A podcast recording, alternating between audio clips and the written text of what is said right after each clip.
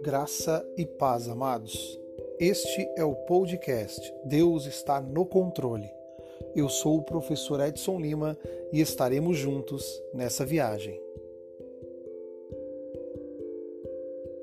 E hoje falaremos de como cuidar da sua saúde mental e emocional no mundo tão conectado. E para isso, vamos meditar na palavra de Deus em Provérbios, no seu capítulo 14, do versículo 12. E diz assim a palavra: Há caminho que para o homem parece direito, mas ao cabo dá em caminhos de morte. Nossas emoções nem sempre são confiáveis. Elas não são infalíveis. Há emoções que podem levar a caminhos de morte.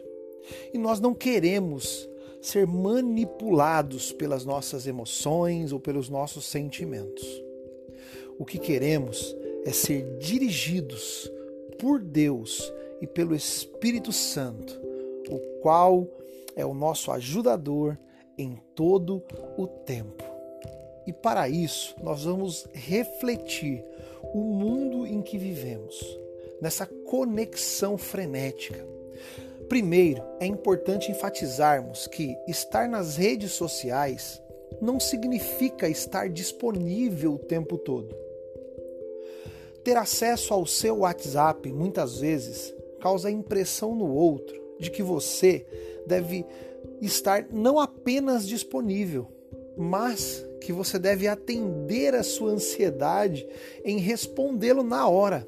Caso contrário, surgem logo abaixo da mensagem alguns emojis ou interrogações, dando a conotação de que a mensagem dele foi ignorada, o que até pode acontecer. Precisamos fazer a lição de casa e nos comunicarmos de forma assertiva com as pessoas com as quais nós nos relacionamos, evitando que a nossa saúde mental e emocional seja afetada.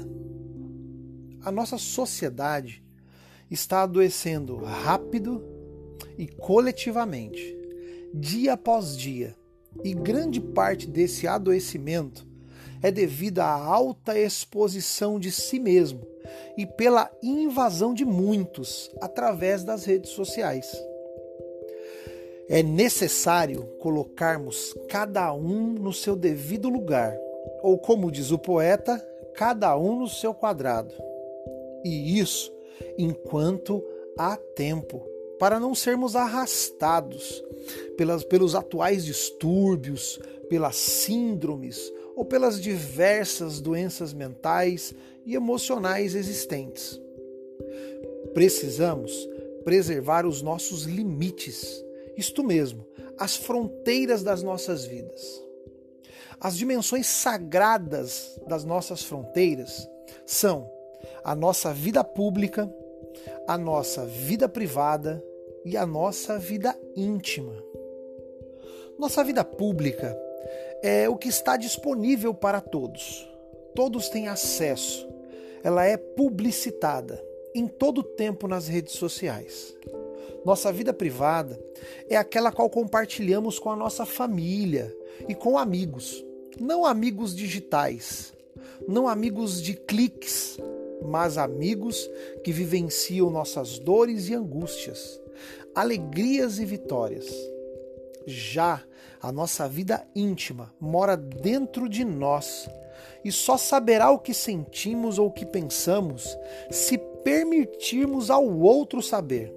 Exatamente, é aquilo que ninguém saberá se não dissermos. Infelizmente, nas redes sociais, essas três dimensões das nossas fronteiras têm se misturado causando um conflito mental e um conflito emocional em si mesmo e nos outros. Basta verificarmos quantas coisas da vida íntima são reveladas diariamente, a cada segundo nas redes sociais.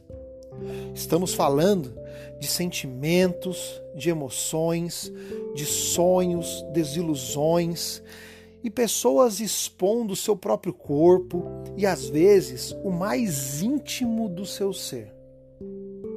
O segredo para blindarmos a nossa saúde mental e emocional no mundo extremamente conectado é preservar as dimensões sagradas das nossas fronteiras. O que é íntimo e privado não deve se tornar público, assim como aquilo que é público não pode invadir a sua privacidade e nem a sua intimidade. E não se esqueça, Deus está no controle. Fiquem com Deus e até a próxima.